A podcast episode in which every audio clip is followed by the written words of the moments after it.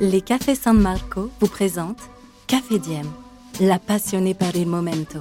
Dans ce podcast, Luca Casadei, barista officiel San Marco et double champion de France de la discipline, partage avec vous ses anecdotes et ses astuces pour profiter pleinement de chaque moment café.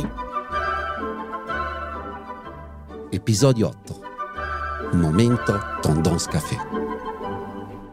Bienvenue les amateurs. Les amateurs de bon café, bien sûr.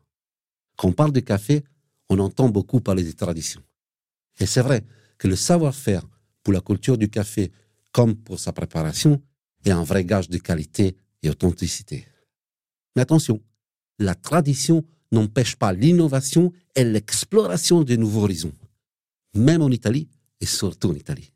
Je vous rappelle que la mocha, la cafetière italienne, n'a été inventée qu'en 1933 que les cafetières électriques sont apparues au début des années 70 et les machines à dosette dans les années 80.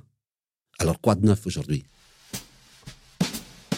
Depuis quelques années, la grande tendance, ce sont les cafetières espresso avec le moulin à café intégré. On parle aussi de brailleur intégré, mais je trouve cela moins joli.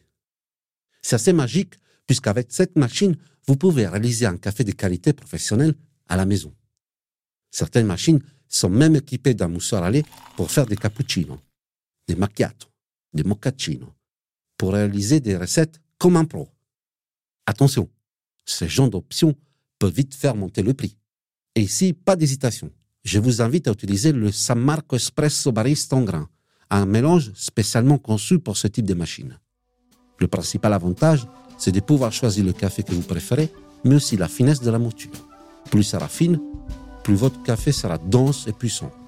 C'est l'idéal pour faire votre café sur mesure, avec en plus de la préparation cette merveilleuse odeur des cafés franchement mollus.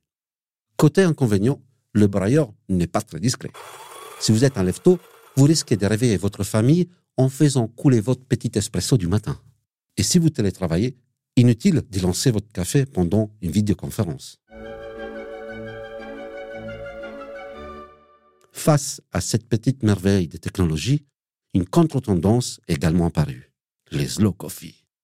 On parle aussi de café à infusion lente ou extraction douce. L'idée ici est de prendre son temps et laisser infuser le café plus longtemps. Attention, avec ce genre de technique, votre café aura plus de goût et plus de caféine.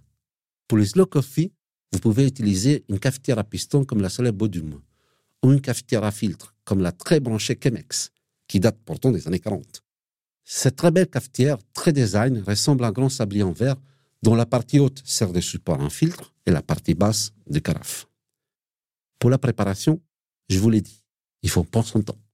Ce n'est pas la cérémonie du thé japonaise, mais il faut respecter plusieurs étapes avec pré-infusion, infusion, et même peser de la cafetière pendant que le café coule. Pour les slow coffee, je vous conseille un café San Marco Velluto 100% arabica, fruité et délicat. Cette préparation permet d'obtenir un café rond avec beaucoup d'arômes et aucune amertume, puisque le filtre retient la plupart des huiles qui sont dans le café. Alors, vous êtes plutôt machine à espresso ou slow coffee?